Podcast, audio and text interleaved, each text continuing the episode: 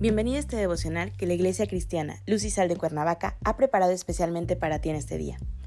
Te animo a que prepares tu corazón y dispongas todo lo necesario para escuchar la palabra que nuestro Dios ha preparado especialmente para ti el día de hoy. ¿Listo? Vamos a comenzar.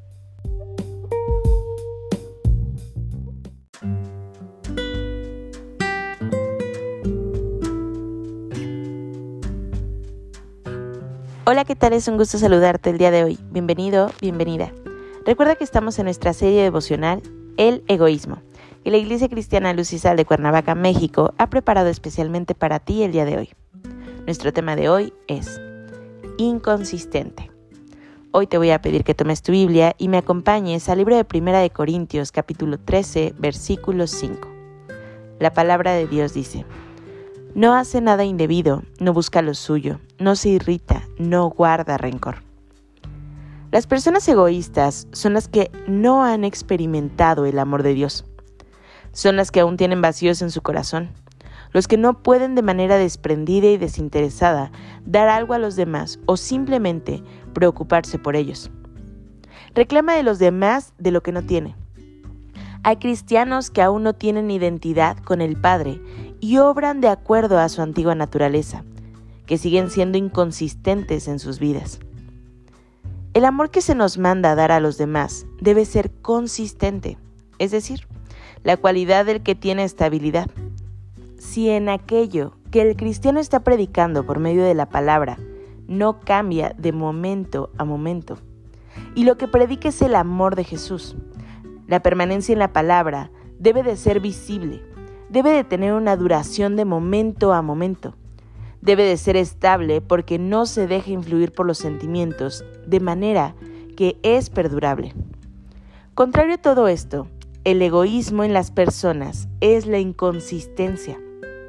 La inconsistencia de todo aquello que hace y dice. No hay congruencia en sus palabras y en los hechos. El enfoque que esto produce es la ausencia, un vacío del amor en su corazón, por lo que da paso al egoísmo en lo que hace y dice, interesándose solamente en él mismo. Contrario al egoísmo y para hacerle frente a este, es la plenitud del amor de Jesús.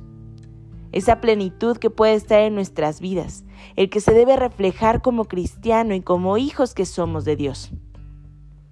La inconsistencia en nuestras vidas nos lleva únicamente a reflejar una vida incongruente con el Evangelio. Decimos amar a los demás, pero en realidad cuando se manifiesta que alguna persona nos cae mal, entonces no lo estamos amando con la plenitud del amor de Jesús. La Biblia nos dice en 1 de Juan capítulo 3 versículo 15, todo aquel que aborrece a su hermano es homicida. El término aborrecer es usado para significar que se tiene un amor desvalorizado hacia las personas, que aquel amor que se nos manda a dar a los demás. Amarás a tu prójimo como a ti mismo. Es el antídoto en contra del egoísmo y de la inconsistencia que hay en nuestras vidas hacia los demás. No estamos llamados a dar un amor selectivo, es decir, tenemos que amar con la misma fuerza e intensidad a todas las personas, sean o no sean cristianas, sean amigos e incluso nuestros enemigos. No estamos llamados a ser inconsistentes en nuestras vidas. La palabra de Dios no es inconsistente, de manera que siempre es sólida, estable e inmutable, ya que no se nos manda a regirnos por sentimientos que son inestables, sino más bien regirnos y conducirnos por la verdad de que quita del corazón todo egoísmo para reflejar el amor de Jesús. Acompáñame ahora. Padre Celestial, en el nombre de Jesús, hoy te doy gracias, Señor, por tu amor. Gracias por tu enseñanza, por hablar a mi vida a través de tu palabra, Señor.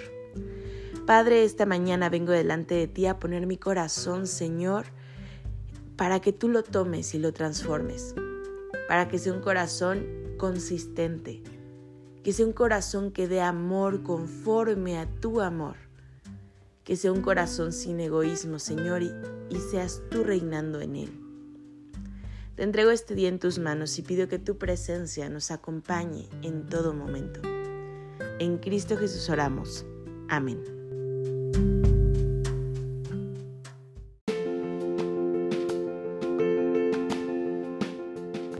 Ha sido un placer compartir la palabra contigo el día de hoy. Te animo a que no te pierdas ni un solo devocional de esta serie. Te espero aquí el día de mañana. Y recuerda, conecta con Dios.